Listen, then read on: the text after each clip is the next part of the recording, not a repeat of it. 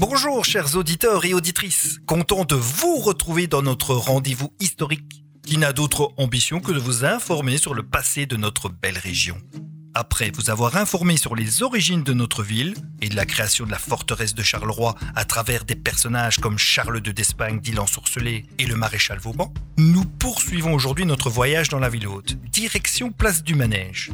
Alors pourquoi Manège? En raison des fêtes foraines qu'on pouvait y organiser peut-être? Eh bien, du tout. La vie ne fut pas un long fleuve tranquille, comme la Sambre, pour Charleroi. Avec Vauban, nous étions sous l'autorité française. Eh bien, rapidement, nous sommes retombés sous l'autorité espagnole. Charleroi a même eu sa période autrichienne. Tout le monde nous veut, c'est normal. Et puis, et puis il y a eu 1815 et la bataille de Waterloo. On en reparlera d'ailleurs dans une autre chronique spéciale consacrée à Napoléon, car il est passé par chez nous. Et après Waterloo, Charleroi fut sous l'autorité du royaume des Pays-Bas. Quand je vous le dis, tout le monde nous veut. Le premier roi du royaume des Pays-Bas fut Guillaume d'Orange-Nassau, un des vainqueurs de la bataille de Waterloo. Et c'est depuis cette époque que l'orange est la couleur fétiche des Pays-Bas. Souvenez-vous, dans ma précédente et excellente chronique, je vous ai expliqué qu'avant tout Charleroi avait été construite dans le cadre d'une stratégie militaire. Charleroi était une forteresse. Et qui dit forteresse dit soldat. Et la force de frappe percutante et efficace de l'époque, c'était la cavalerie. Les Néerlandais agrandissent la forteresse, permettant ainsi la construction d'une nouvelle structure à l'intérieur même des fortifications. Charleroi se voit doté d'un manège de cavalerie. Manège. Vous voyez où je veux en venir? Ben oui, c'est à l'endroit de la place du manège actuel. Et là, ça devient vraiment intéressant.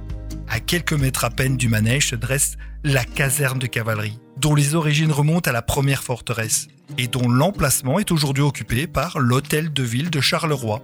Et oui, l'hôtel de ville de Charleroi était la base d'une caserne à cavalerie, située à proximité du manège à cavalerie. Ce manège est détruit en 1880 et une vaste place est aménagée à son emplacement pour accueillir notamment le marché. Face à cette place s'installe de manière régulière un cirque. En 1902, un célèbre constructeur de cirque en planche, Auguste Bovin, décide de se sédentariser et fait bâtir sur les terrains remblayés à front de la place du manège un cirque permanent en matériaux durables d'une capacité de 3000 places. Le lieu est alors connu sous les noms de Grand Cirque ou encore de Cirque Bovin. Un cirque à l'emplacement du Palais des Beaux-Arts. Vous y croyez? Eh ben oui. Bovin fait également construire toute une série de maisons de commerce, lançant réellement l'urbanisation de cette partie de la ville, peu fréquentée et délaissée depuis la disparition des remparts.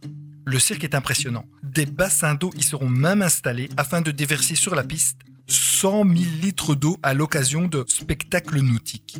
Avec le temps, le cirque bovin se diversifie et d'autres représentations sont de plus en plus proposées.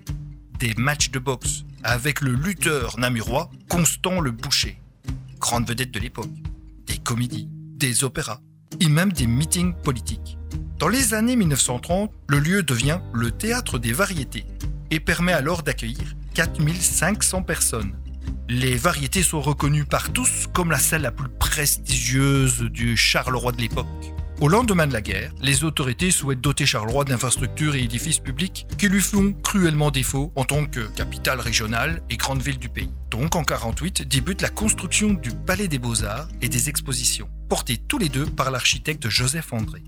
En 1957, le théâtre des variétés, devenu vétuste, est acheté par la ville et rasé pour permettre la construction du nouveau Palais des Beaux-Arts.